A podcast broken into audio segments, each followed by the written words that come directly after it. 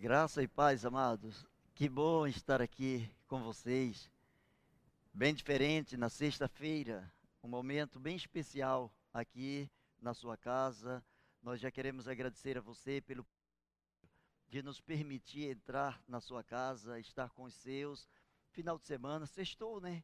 Já que sextou, então é bênção pura. E a gente quer compartilhar com você um pouco daquilo que os pastores Eduardo e Samuel já vêm trazendo aqui. É, em Mateus capítulo de número 5, eles trouxeram até agora, até o versículo de número 12, né? E eu gostaria de continuar nessa mesma direção com os versículos 13 e 14.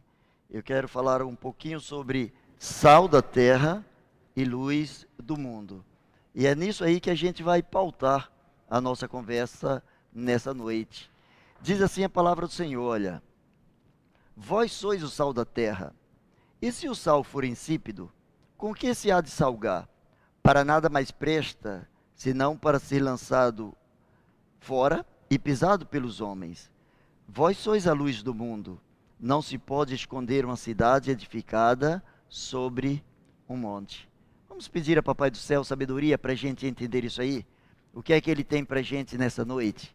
Baixa a sua cabeça aí, fale com ele do seu jeito, da maneira que você aprendeu, no seu relacionamento com o paizinho. Fala com ele agora. Pai amado, nós queremos louvar o teu nome, Senhor. Nós te agradecemos pela tua santidade. Te agradecemos, ó Deus, porque pela tua misericórdia, tu nos tens dado o privilégio de estarmos aqui, Senhor, contemplando a tua palavra. Senhor, mas somente o teu espírito ele pode nos ensinar, somente Ele pode aplicar aos nossos corações aquilo, Senhor, que está dentro do teu coração. Por isso, por misericórdia, reveste-nos de santidade, de humildade, reveste-nos com o teu poder, pois assim oramos, em nome de Jesus. Amém. Eu gostaria de pedir a você, agora, toda a sua atenção, você vai agora interagir aqui com a gente dentro desses dois versículos. Mateus 5, 13 e 14. Vós sois o sal da terra e vós sois a luz do mundo. Ora, até então, tudo que a gente viu, tudo que a gente estudou nas sextas-feiras passadas, é, se referiu, tudo que a gente estudou se referiu às coisas que o Senhor propõe às nossas vidas que formam o caráter cristão. Até então, nós estudamos várias coisas que o Senhor disse que nós deveríamos estar buscando para as nossas vidas. Aquilo que a palavra de Deus está chamando de bem-aventuranças, né? Bem-aventurados os pacificadores, porque serão chamados filhos de Deus. Bem-aventurados que choram, enfim.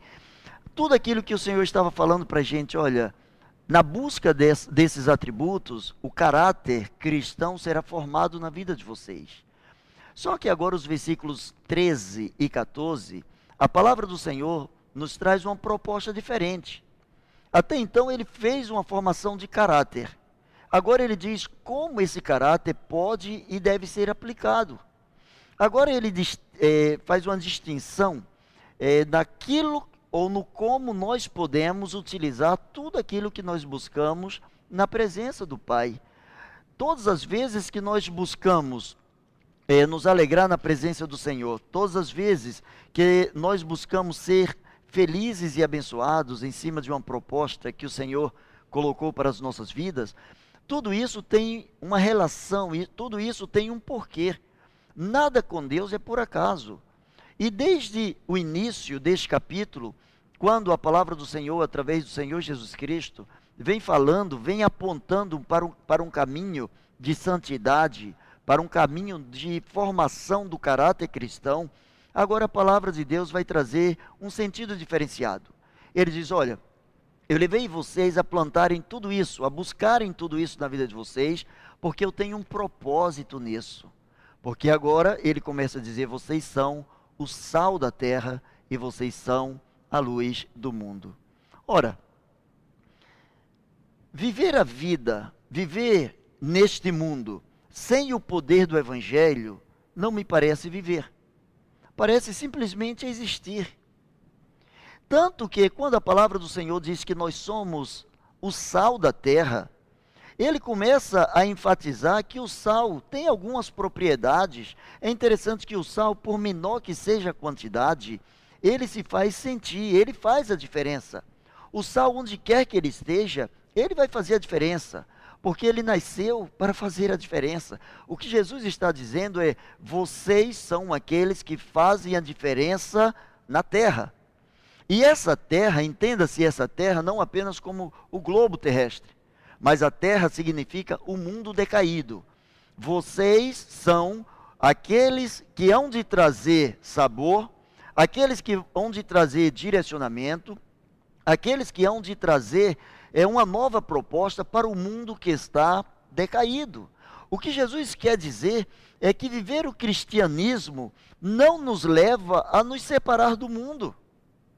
Houve um momento, algumas décadas atrás, que muitos de nós, cristãos evangélicos, com uma dificuldade de perceber, uma dificuldade de entender melhor a proposta do Senhor. Quantas vezes é, fora nos proposto diante das nossas denominações, diante é, das nossas igrejas, que a primeira coisa que o cristão precisava fazer quando ele se encontrasse com Cristo é que ele deveria sair do rol dos seus antigos amigos. Ele deveria se tornar uma ilha. Ele deveria deixar a roda dos escarnecedores, porque agora ele era sal da terra. Ora, creio que um pouco de sal dentro do saleiro não vai fazer tanta diferença. Mas um pouco de sal dentro de qualquer uma outra substância, isso sim vai fazer a diferença. O sal, ele tem, antes de tudo, a propriedade de salgar. O sal, ele tem a condição de preservar aquilo que foi vivo, aquilo que está vivo. Quando a gente encontra a palavra do Senhor dizendo: Vocês são o sal da terra, a gente vai encontrar também o apóstolo Pedro dizendo, lá em 1 Pedro 2, 9, ele diz assim: Olha, vocês são a raça eleita, o sacerdócio real, a nação santa, o povo de propriedade exclusiva de Deus, a fim de proclamardes as virtudes daquele que vos chamou das trevas para a sua maravilhosa luz. Pedro entendeu qual era a proposta de se tornar sal da terra. E quando ele escreve dizendo: Olha, vocês são um povo de propriedade exclusiva, é porque Deus tem, antes de tudo, algo muito específico que só vocês podem fazer. Isso não é nenhum tipo de pretensão. Isso não é nenhum tipo de fanatismo. O Senhor chega para os seus discípulos e diz assim: Vós sois o sal da terra. O que é que nós somos? Qual é a nossa função? Se nós somos sal da terra, nós precisamos saber por que o Senhor nos escolheu para sermos sal da terra. Por que Ele nos chamou para fazermos a diferença? Por que Ele nos chamou para atribuir às nossas vidas qualidades que precisam ser perpetuadas na vida de outras pessoas? Ora, quando nós nos tornamos sal nós também somos induzidos a sermos perseguidos. O sal, ele se faz notório onde quer que ele esteja. E as pessoas que não gostam do sal, as pessoas que têm aversão a sal, ou as pessoas, por exemplo, as pessoas hipertensas não podem sequer pensar em sal. E o mundo ele está insípido. O mundo está como que hipertenso. E o mundo não pode ver o sal porque o mundo começa a ter aversão ao sal. E o mundo começa a ver os discípulos do Senhor como alguém que é uma ameaça às suas, às suas vontades, aos seus projetos. O mundo começa a ver os servos do Senhor como um alvo a ser perseguido. Porque se verdadeiramente o discípulo do Senhor viver como sal da terra, ele sim vai ser perseguido. Não tem uma outra forma de ser sal da terra. Ou seja, ele vai ser notado. Nas suas palavras, no seu modo de pensar, no seu modo de agir, no seu modo de lidar com as outras pessoas, ele vai deixar transparecer um relacionamento com Deus. Ele vai deixar transparecer um relacionamento de intimidade com o Senhor Jesus. Jesus diz: Olha, vós e somente vós sois o sal da terra. Ele não diz vós sois um sal da terra. E ele disse isso não para pessoas ilustres, não para pessoas super especiais. A alegria que nós temos é, de conhecer o Evangelho, o privilégio que nós temos em conhecer o Evangelho, é que Jesus escolhe as coisas e pessoas mais simples para confundir as coisas e pessoas que teoricamente seriam importantes nesse mundo. Quando nós encontramos a palavra do Senhor dizendo assim, olha, vós sois o sal da terra, nós precisamos entender que se ele diz que nós somos o sal da terra, é porque a terra está insípida. E que nós somos o tempero para essa terra. Você é o tempero para essa terra. Por mais que você se sinta limitado, pequeno, indigno, o Senhor não nos escolheu, o Senhor não nos chamou para a sua gloriosa luz porque nós fosse, porque fôssemos ilustres ou fôssemos especiais ou fôssemos melhores que ninguém. Não somos melhores. Aliás, o apóstolo Paulo, ele chega a dizer o seguinte, quando ele fala acerca de si, ele, ele fala sobre pecadores, ele diz, dos quais eu sou o principal. Todos nós estávamos separados da glória de Deus, da graça de Deus, devido à questão do pecado. Mas quando o Senhor resolveu nos trazer para a sua maravilhosa luz, agora ele chama aqueles a quem ele escolheu, dizendo: Vocês são o sal da terra. O mundo, nesse caso, nunca precisa ser entendido, nunca precisa ser entendido como as pessoas ilustres mas pessoas ilustres e pessoas também que teoricamente não são atribuídas a essas pessoas determinados valores. Às vezes nós nos deparamos com situações em que criamos um modismo, criamos um círculo vicioso que parece que somente algumas pessoas são dignas da salvação. Quando o Senhor diz assim: "Vocês são o sal da terra", o Senhor estava dizendo para os seus discípulos: vocês são o único remédio para trazer sabor, para trazer alimento para o mundo, para transformar o mundo insípido em um mundo que tenha realmente prazer em viver. É interessante como o mundo precisa desse sabor, como o mundo precisa ser curado. Você sabe que o sal ele conserva as propriedades de determinada carne. Por exemplo, se você pega uma determinada carne e salga, ela não apodrece. E por que ela não apodrece? Porque o sal tem condições de combater determinados micro-organismos que serviriam de agentes de putrefação, serviriam de agentes de morte para aquela carne. O que o Senhor está dizendo é o seguinte: quando Deus criou o mundo, quando Deus criou o ser humano, Deus criou o ser humano perfeito. E Deus fez o ser humano a sua imagem e a sua semelhança. Deus fez o homem sem pecado. O pecado veio e fez uma separação entre o homem e Deus. Deus, através do Senhor Jesus Cristo, veio e implementou aqui o chamado cristianismo. Veio aqui e começou a mostrar o que é, qual é o caminho de volta para o Pai, e pegou aqueles a quem ele escolheu, homens que teoricamente não seriam os mais favoráveis intele intelectualmente, homens que não seriam os mais notáveis no mundo cognitivo, homens que dentro é, de uma esfera gnóstica jamais seriam chamados para quaisquer palestras, em qualquer situação, em qualquer lugar do mundo, homens que não tinham tanto conhecimento científico, homens indoutos, homens simples. E Jesus chega para esses homens e diz assim: Olha, vocês são o sal da terra. Vão lá e façam aquilo que somente vocês podem fazer. É interessante que no século passado, no século, aliás, no final, desde o final do século XIX, alguns pensadores, alguns filósofos, alguns poetas, alguns líderes políticos, eles imaginavam que o século XX seria o século da mente e que através do conhecimento, o homem suportaria e o homem superaria todos os seus sofrimentos.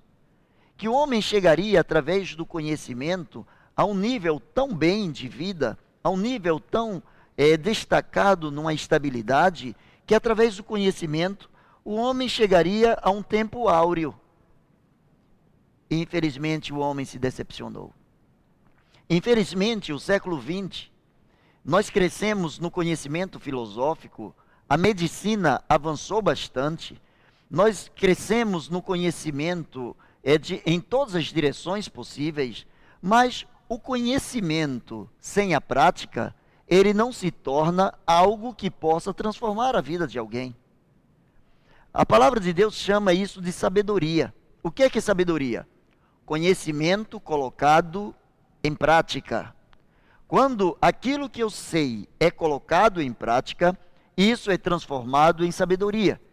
E a Bíblia diz que a sabedoria, ela tem o seu princípio, ela tem a sua origem no temor ao Senhor. Não no temor ou no conhecimento científico. Não estou aqui falando contra o conhecimento científico ou dizendo que você não precisa conhe é, conhecer, crescer em outras áreas específicas do conhecimento ou da vida ou do mundo em que você está inserido.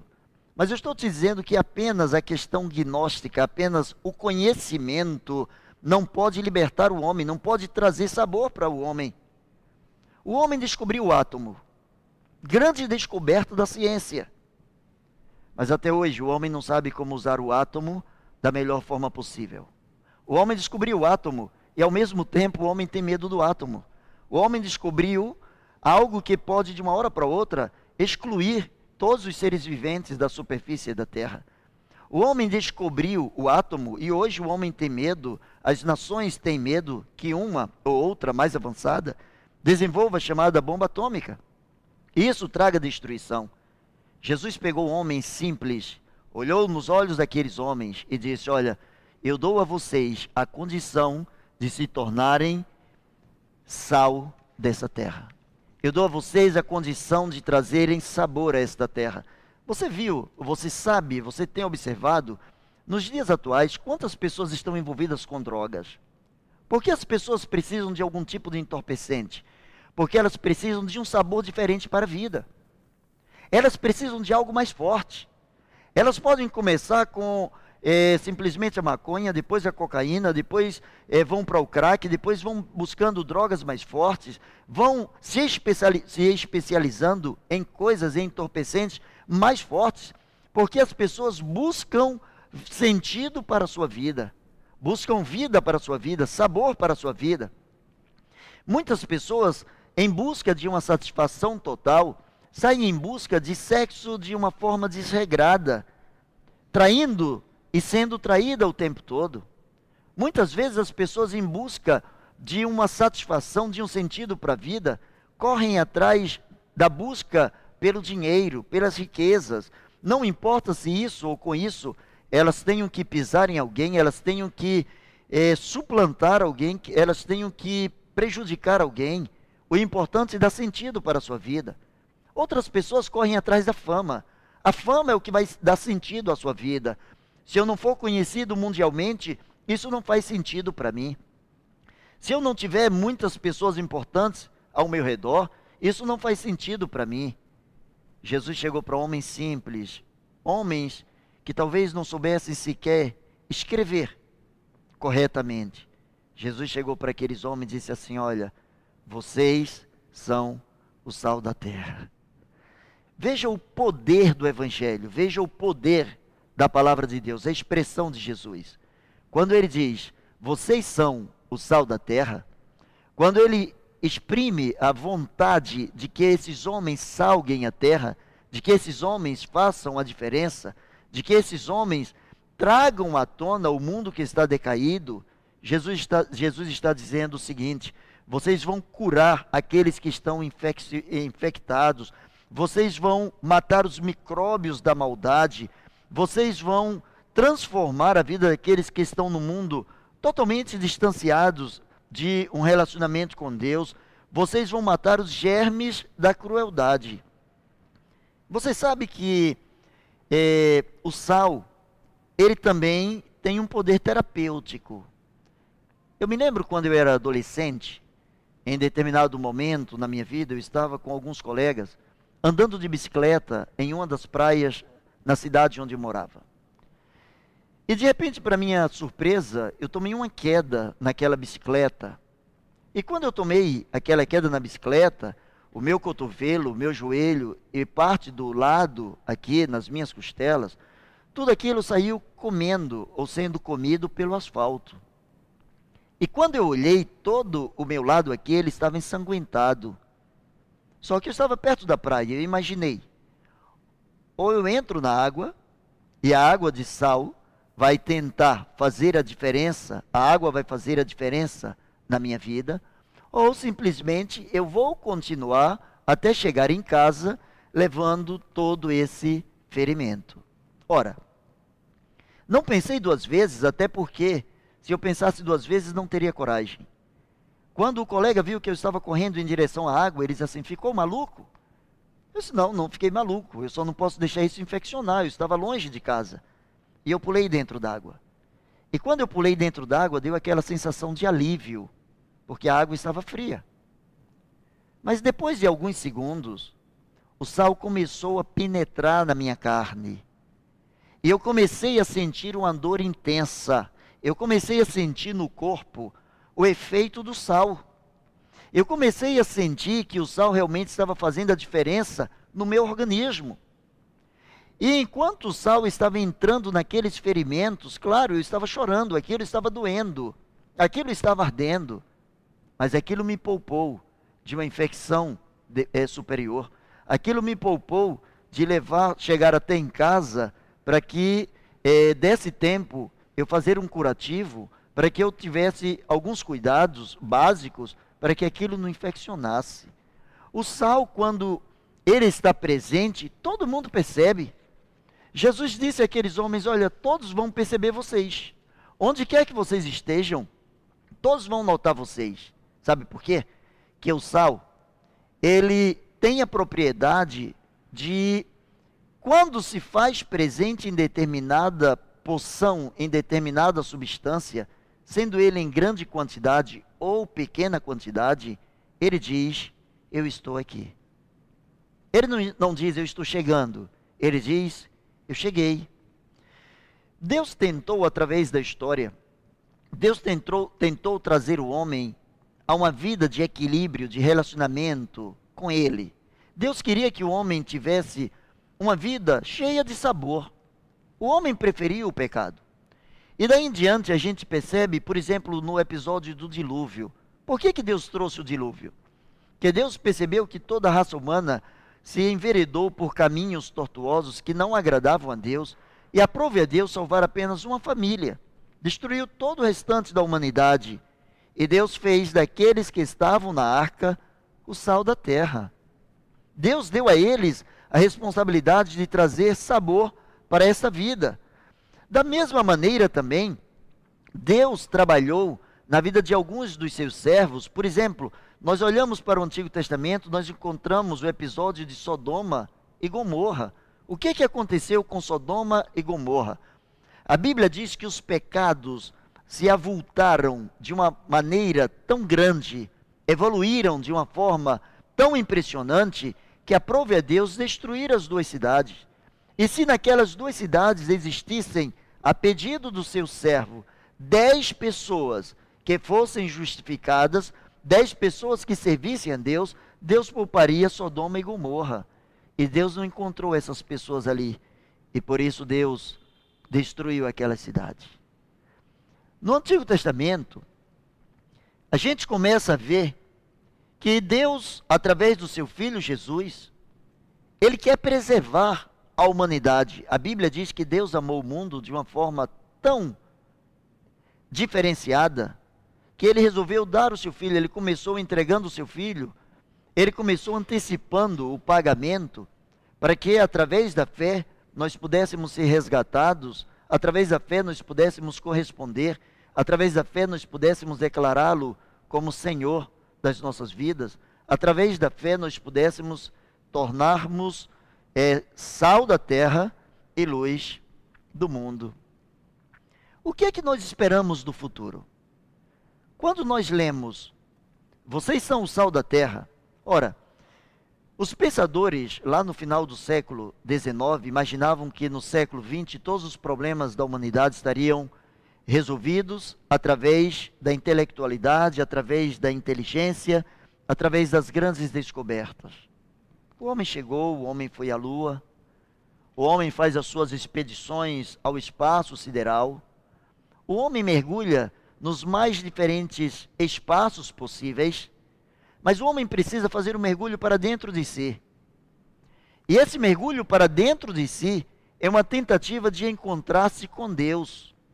E muitas vezes, na tentativa de se encontrar com Deus, não conhecendo esse Deus, não conhecendo o sabor, a diferença para a sua vida, esse homem busca através dos pecados as coisas que podem supostamente alimentar a sua sensação de bem-estar, de prazer.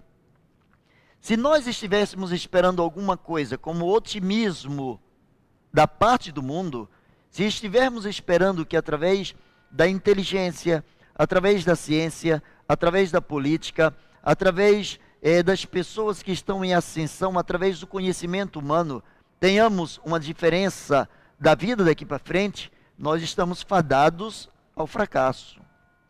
Mas, se a nossa esperança, ao invés de estar no conhecimento do homem, estiver no conhecimento da palavra de Deus, aí sim, nós vamos ver que há motivos, há esperança para crermos em dias melhores.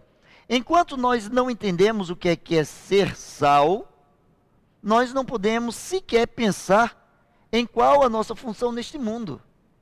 Quando descobrimos o que é ser sal, aí nós descobrimos qual é a nossa função. Talvez você tenha vivenciado alguns momentos na sua vida, talvez você tenha vivenciado situações difíceis lá no passado, e que hoje você diz: Poxa, se voltasse o tempo, eu não sei se eu suportaria tudo de novo. E talvez você esteja vivendo tempos em que você tem medo do futuro, em que você diz: Olha, eu não sei se eu estou preparado para lá no futuro passar por todas as coisas que eu estou passando por hoje. Eu preciso que tudo isso acabe. Ora, a função de ser sal da terra, quando Jesus olhou para os discípulos e disse: Vós sois o sal da terra, ele está falando para cada pessoa, para cada discípulo, para cada apóstolo. Não é simplesmente função da igreja. A igreja precisa ser sal da terra, mas a igreja sou eu. A igreja é você. A igreja é a reunião de dois, três ou mais que se reúnem em nome de Cristo, porque compreendem que também são sal da terra.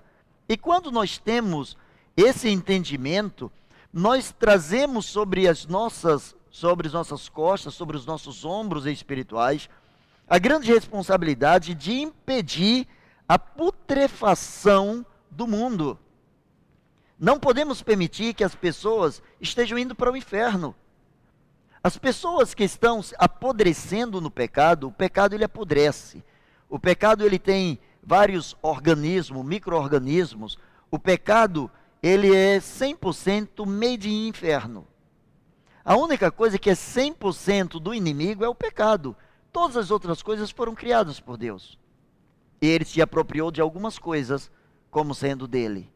A mentira é dele, o pecado é dele, ele é o pai da mentira. Ele não criou nada.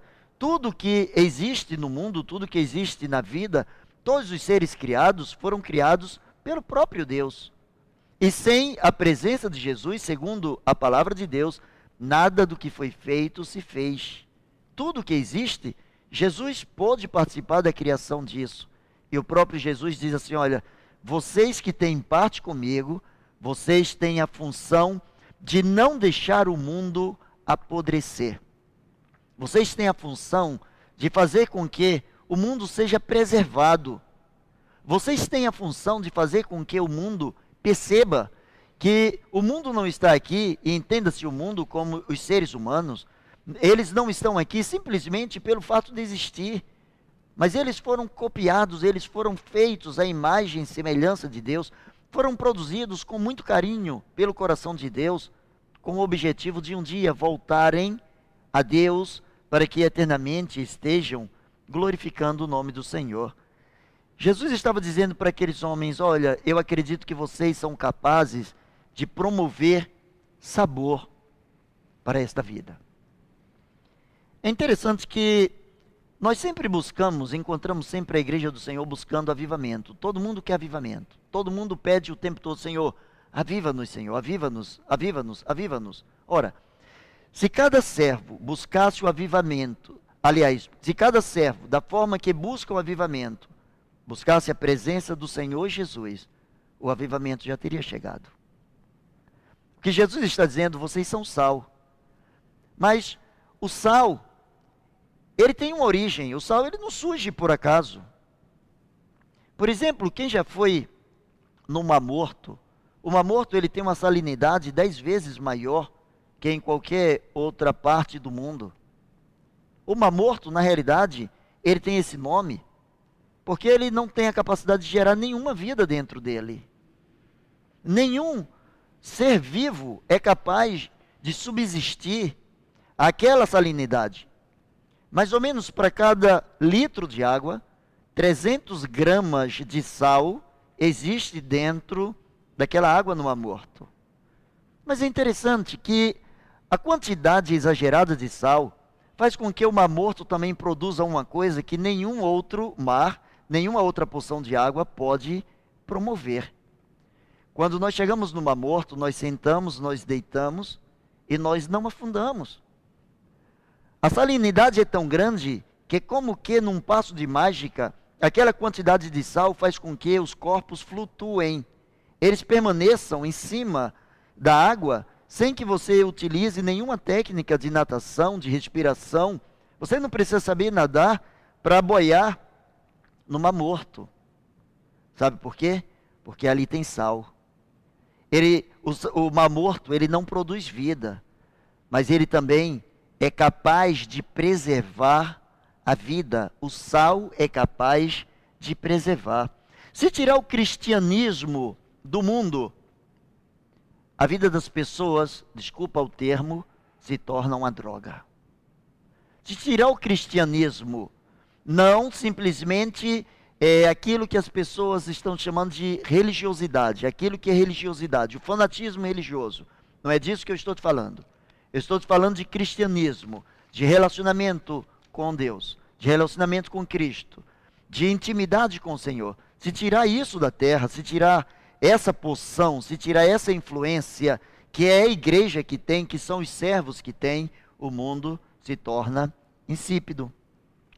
Só que o sal, quando Jesus fala, vocês são o sal da terra, vós sois o sal da terra, Jesus estava dizendo, vocês que têm compromisso comigo. Isso é algo de caráter individual.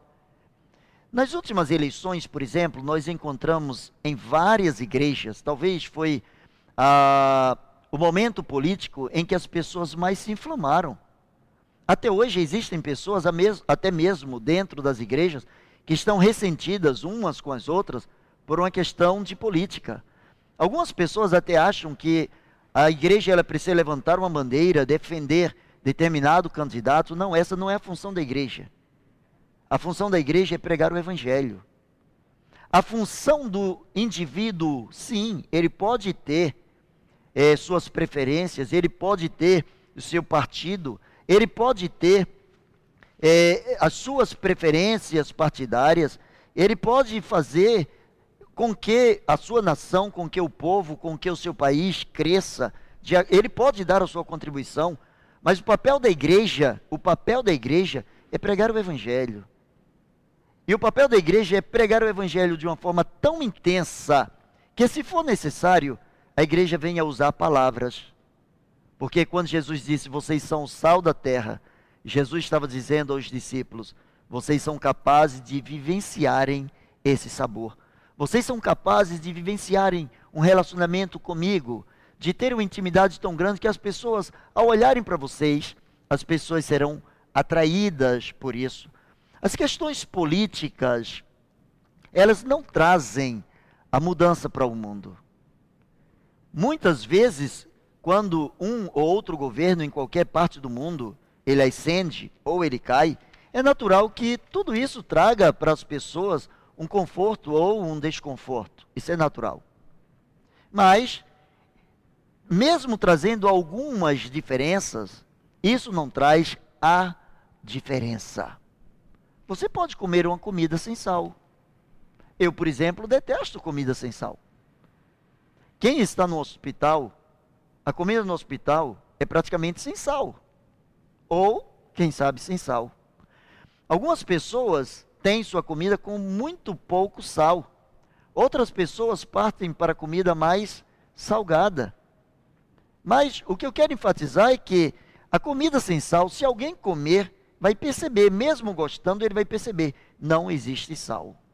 E aquele que comer a comida que está salgada, gostando ou não, ele vai perceber, existe sal nesta comida. É interessante que no final do século XVIII, a Inglaterra, ela foi poupada de algumas revoluções, como revoluções que a França sofreu.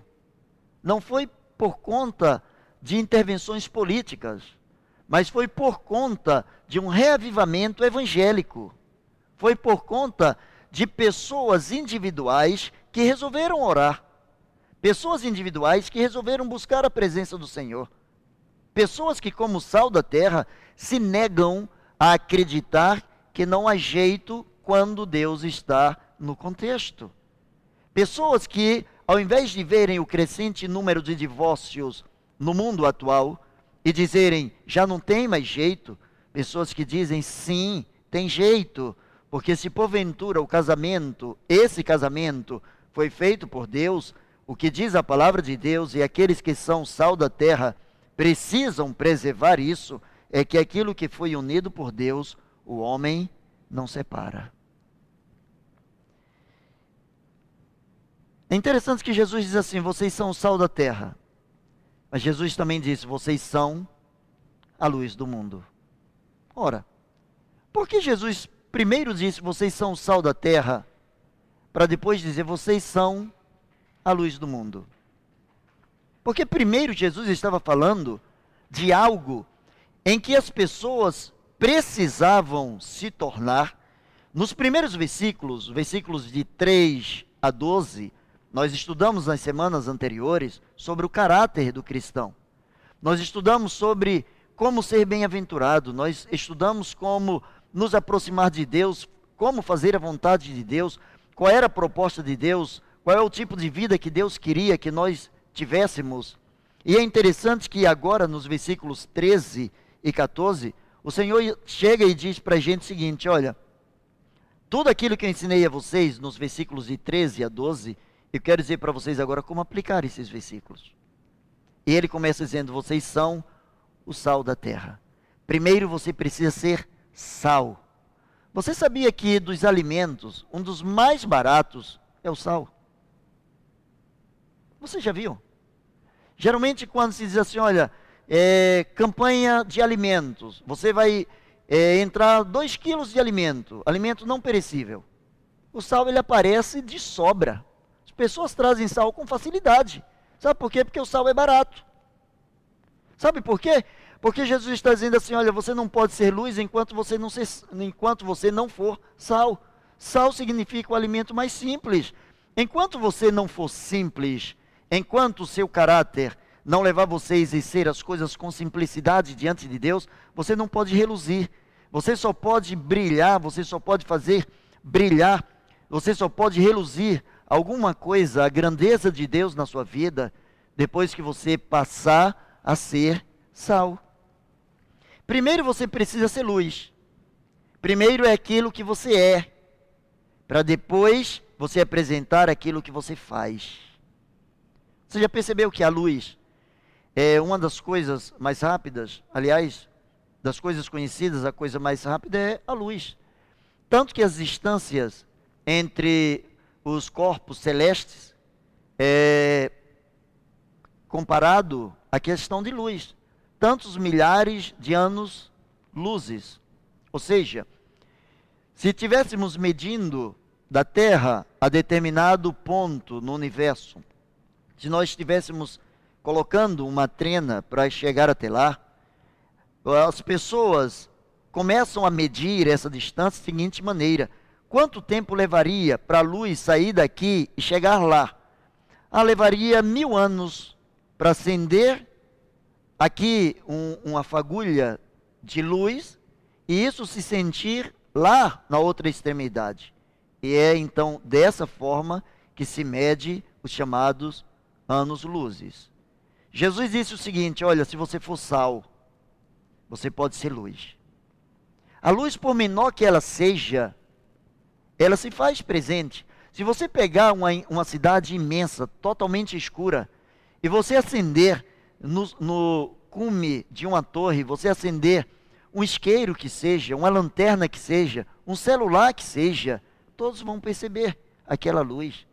Você já percebeu nos grandes estádios de futebol, bem antes desse período que nós estamos vivendo, em que as grandes aglomerações eram possíveis, principalmente quando se trata de situações especiais, como quando nós temos alguns tipos de competições mundiais, quando as luzes se apagam e as pessoas acendem os seus celulares, que brilho, que coisa diferente. Todo mundo fica encantado com a luz. A luz ela encanta.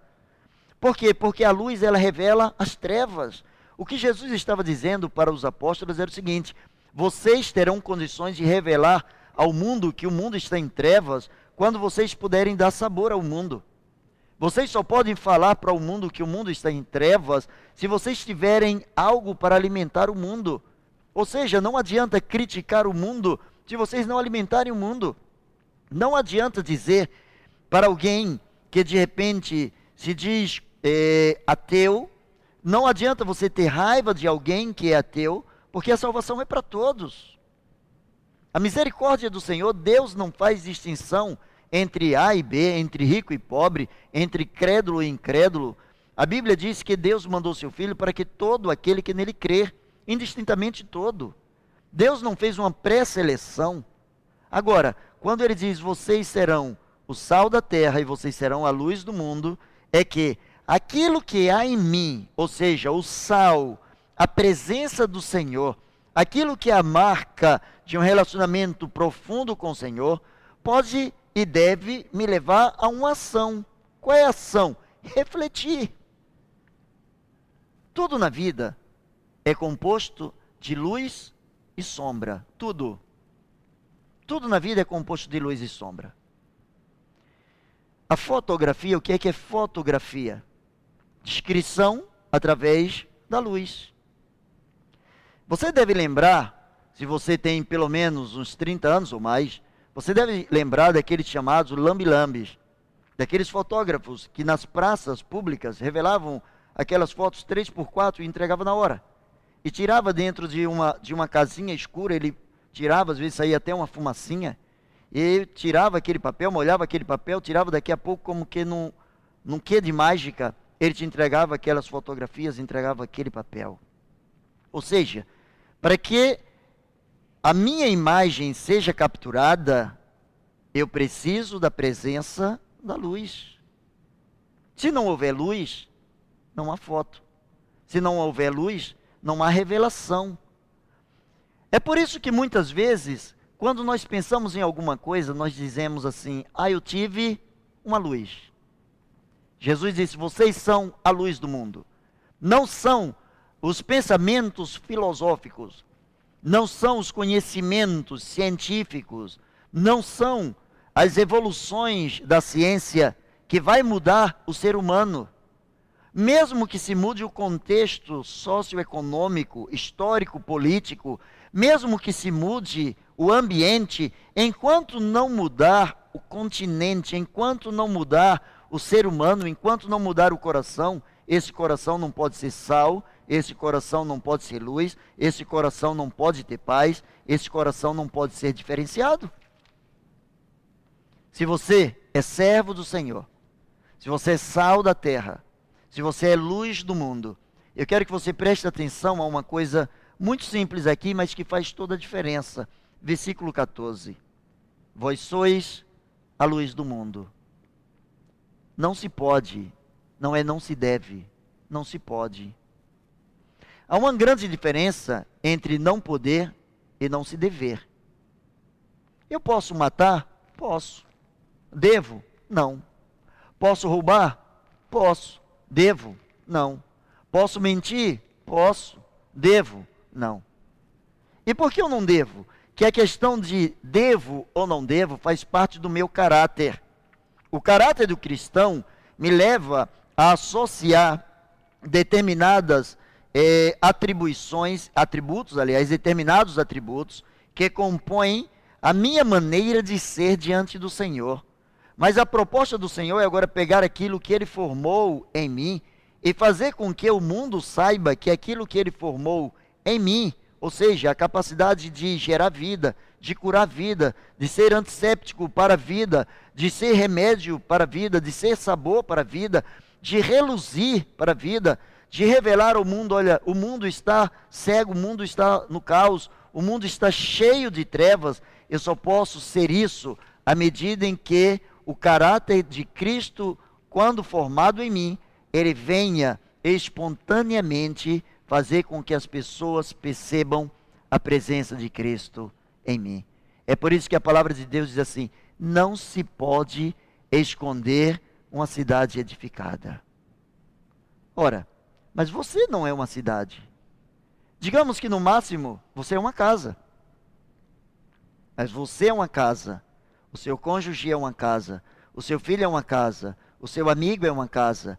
Daqui a pouco nós temos um bairro, daqui a pouco temos vários bairros, daqui a pouco nós temos uma cidade edificada. Essa cidade chama-se igreja. Em todos os lugares, em todos os eh, recantos, nós encontramos uma congregação, independente da denominação. Nós encontramos alguém que está ali pregando a palavra de Deus. E é interessante que, por vezes, nós encontramos pessoas que dizem assim: ah, mas Fulano está pregando, mas ele sequer tem um conhecimento científico, técnico, talvez ele não tenha o conhecimento suficiente para se tornar um pregador. Ora, a palavra de Deus, ela é tão exata que ela diz assim: ainda que uns preguem a Cristo por inveja, por inveja, outros preguem a Cristo por competitividade, outros preguem a Cristo por achar que isso está trazendo tormento àqueles que verdadeiramente são cristãos o apóstolo Paulo diz: é mistério que Cristo seja pregado. Pior que pregar Cristo é não pregar Cristo. O sal, ele é sal. Você pode pegar uma pedra de sal e escondê-la dentro do açucareiro. Você pode pegar o sal grosso, pegar apenas uma pedra de sal, coloque dentro de um quilo de açúcar. Daqui a um ano, a pedra de sal continua sendo sal ela não perde o seu sabor. Ela não se contamina com o mundo externo. A luz, ela vem revelar as coisas que estão ocultas nas trevas. Não se pode esconder uma cidade edificada sobre um monte. E qual é o monte? É aquele monte, é aquela rocha que Jesus chegou para Pedro e disse: Pedro, quando você disse que eu sou o filho de Deus, que eu sou o ungido de Deus, que eu sou o Messias, em cima disso que você falou, em cima dessa pedra, em cima dessa rocha, em cima dessa montanha, eu vou edificar a minha igreja. E olha, Pedro, as portas do inferno não prevalecerão contra a minha igreja. Sabe onde está o futuro do mundo? E quando eu falo de, do mundo, eu falo de pessoas. Sabe onde está o futuro das pessoas? Na base está na palavra de Deus. A base é a palavra de Deus. Sabe onde está o futuro das pessoas? Não na ciência, não na política. Eu vejo pessoas que estão exasperadas, puxando os cabelos, pessoas que estão desesperadas. Meu Deus, não temos mais esperança. Eu tenho esperança. Eu tenho esperança. A minha esperança está naquele que disse que eu sou sal, naquele que disse que eu sou luz. Porque antes dele dizer que eu sou sal, antes dele dizer que eu sou luz, ele demonstrou que Ele é sal na minha vida. Ele demonstrou que Ele é a luz da minha vida. É o mesmo que disse: Eu sou a luz do mundo. Aquele que me segue não andará em trevas, mas pelo contrário, terá a luz da vida. Mas eu quero caminhar aqui para o final. Eu quero dizer para você o seguinte: quando a palavra de Deus diz, vocês são o sal da terra, vocês são a luz do mundo, ele, ele diz o seguinte: se o sal se tornar insípido, se o sal perder a sua função, para nada mais presta. Ele diz: opa, mas tem uma coisa para que o sal presta, se perder o sabor. Cientificamente, não, não se pode comprovar que o sal perca o sabor. Mas Jesus usou isso aqui como uma forma de ilustração. Jesus estava dizendo, ainda que esse sal perca o sabor, sabe o que é que vai acontecer? Se o sal perder o sabor, Jesus estava falando, se o sal perder a função, para nada mais presta, senão para ser lançado fora. Você já viu, por exemplo, você está fazendo um churrasco, você coloca o sal em cima da carne. E geralmente cai algumas pedras de sal fora do, da carne. E fica ali em cima da vasilha, em cima da mesa, em cima da churrasqueira. E o que você faz com esse sal depois que você tira o seu churrasco? Você reaproveita? Com certeza você joga fora. É o que Jesus estava dizendo.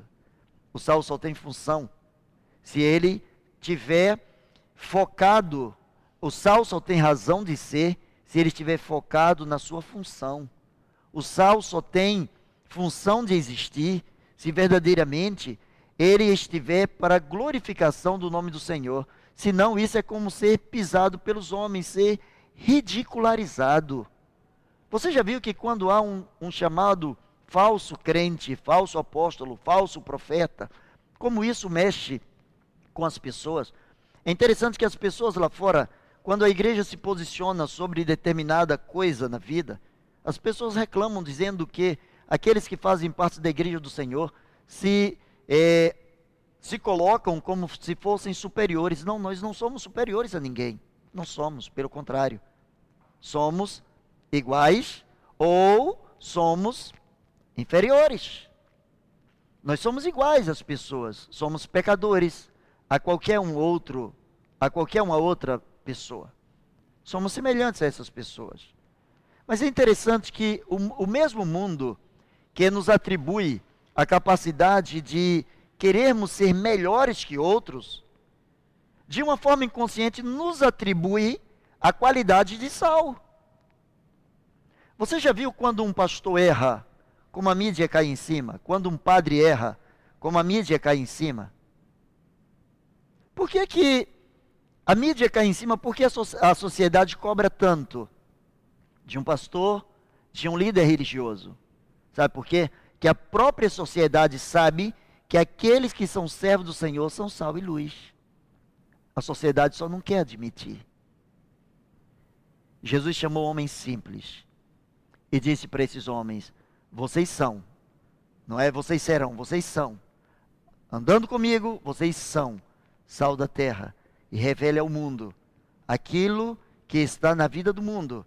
Diga ao mundo que o sabor da vida não está no conhecimento cognitivo. Diga ao mundo que a esperança não está na política. Diga ao mundo que há sim condições de transformar casamentos danificados em bênçãos. Diga sim para o mundo que aquele que está drogado pode sim chegar ao céu, não pelos esforços próprios, mas por conta da graça e da misericórdia do Senhor. Revele aquilo que o mundo não pode ver. Revele o que Jesus está dizendo. Vocês são luz, vocês são aqueles que revelam. Vocês são aqueles que vão dizer às pessoas: olha, o teu Deus reina. Olha, o teu Deus faz a diferença. Olha, o teu Deus tem condições de mudar a sua história. Eu quero concluir nessa noite orando por você, orando pela sua família. Eu quero concluir para você que de repente diz assim: Eu já não tenho mais sabor na vida, já não tenho mais alegria na vida. Você não precisa estar correndo atrás de alegria. Você é sal da terra. Alegria que precisa correr atrás de você. Alegria que precisa ver em você alguém. Ela precisa ver em você um espaço em que ela se manifesta. A Bíblia diz que as bênçãos perseguirão aqueles que são filhos de Deus. Há pessoas que estão correndo o tempo todo atrás de bênção. Para de correr que a bênção te, te alcança. O tempo que você está gastando correndo atrás de bênçãos, algumas outras pessoas estão correndo atrás do prejuízo. Eu tenho que correr atrás do prejuízo. Para com isso. Se você encontrar, alcançar, na hora que você encontrar, alcançar, você vai encontrar e alcançar o prejuízo. É isso que você quer? Você é sal. Você é sal da terra. Você é luz do mundo. Diga para o mundo, revele para o mundo quem é você. Sabe quem é você? Um filho de Deus. Sabe quem é você? Alguém lavado no sangue do Cordeiro. Sabe quem é você? Alguém que Deus olhou com muito amor e disse assim: Eu vou pagar o preço que for possível para ter você. Sabe quem é você? Alguém em quem Deus quer continuar escrevendo a história. Não para quem Deus vai escrever a história, mas em quem Deus quer escrever a história. Porque Deus quer que as pessoas leiam na sua vida, as pessoas leiam no seu modo de relacionamento com Deus, que você é sal da terra, que você é luz do mundo. Eu quero orar por você. Baixe a sua cabeça aí onde você está. Talvez você hoje pensou em se matar. Talvez você pensou em tirar a sua vida. Talvez você pensou que já não tem mais razão para você existir. Talvez você pensou daquela forma clássica, desanimadora. Não tem mais jeito para mim. Talvez você pensou em acabar com seu casamento hoje. Talvez você pensou em sair secretamente da sua casa. Talvez você pensou em abandonar os seus filhos. Talvez você pensou em qualquer uma outra coisa que você precisava fazer em segredo, porque se você revelasse, as pessoas não aceitariam. Eu quero dizer para você, pare onde você está. Jesus quer dizer para você, você é o sal da terra. Você é a luz do mundo. Eu quero orar por você. Se você está nesse contexto que eu falei agora, que quem sabe pensou em tirar a sua vida, eu quero convidar você a dizer: Senhor, eu quero declarar Jesus como Senhor e Salvador pessoal. Eu quero ser esse discípulo que é sal, que é luz. Eu quero isso que o pastor acabou de falar. Eu quero viver isso na minha vida. Faz um desafio com Deus, Senhor. Se essa tua proposta para mim, eu te declaro como meu Senhor e Salvador e a partir de agora, Senhor, mude a minha história. Escreve novas páginas na minha vida. Declare o Senhor Jesus como seu Senhor e Salvador. Talvez você esteja afastado da sua igreja, independente da sua denominação. Eu quero convidar você para voltar hoje para o Senhor. É um grande engano dizer o seguinte: eu não estou afastado do Senhor, só estou afastado da igreja. A igreja é o corpo, o Senhor é o cabeça. Você consegue se afastar do corpo sem se afastar da cabeça, então esse corpo está morto. Você precisa voltar o membro, o dedo, o pé, o braço, a mão, só está vivo se estiver ligado ao corpo. É hora de você voltar. Diga para o Senhor: Senhor, estou voltando. Em nome de Jesus. Ah, Senhor, mas eu estou. A minha vida está toda de cabeça para baixo. Volte. Volte para o Senhor. Mas peça para Ele: faça na minha vida a tua vontade. Eu estou voltando do jeito que eu estou. Mas para que eu seja do jeito que tu queres que eu seja. E por fim, eu quero orar por você. Você que é sal da terra. Você que é luz do mundo. Eu quero orar por você. Para que essa luz brilhe na sua vida. Que quero pedir ao Senhor que recenda a chama de amor pelo Senhor na sua vida. O seu caráter cristão não é para você ser melhor que os outros, é para que você use para a glória de Deus. Use para a glória de Deus. Use para a glória de Deus. Vamos orar. Amado Deus e eterno Pai, na grandeza do teu amor, ó Deus, nós abençoamos esses, ó Deus, que estão te declarando como Senhor e Salvador. Esses que estão se reconciliando contigo. Esses, ó Deus, que estão diante da tua face como sal e como luz, sal da terra e luz do mundo, pedindo a tua misericórdia, pedindo o teu amor pedindo a Deus que tudo quanto eles vierem a fazer seja para honra e glória do teu nome. Na autoridade do nome de Jesus, Senhor, reveste. Reveste os teus filhos com a pulsão do teu espírito, com a pulsão dobrada do teu espírito. Ó Deus, que nessas vidas seja manifesta a tua vontade. Glorifica o teu nome através dessas vidas. Pois assim oramos no nome de Jesus. Amém e amém.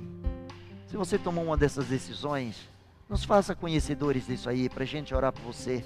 Manda uma mensagem para a gente, olha, eu declarei que Jesus é o Senhor da minha vida, olha, eu estou voltando para o Senhor, olha, eu estou me reafirmando com o Senhor. Deus abençoe você. Que Deus revista você de graça. Que Deus revista você de bênção. 安吉。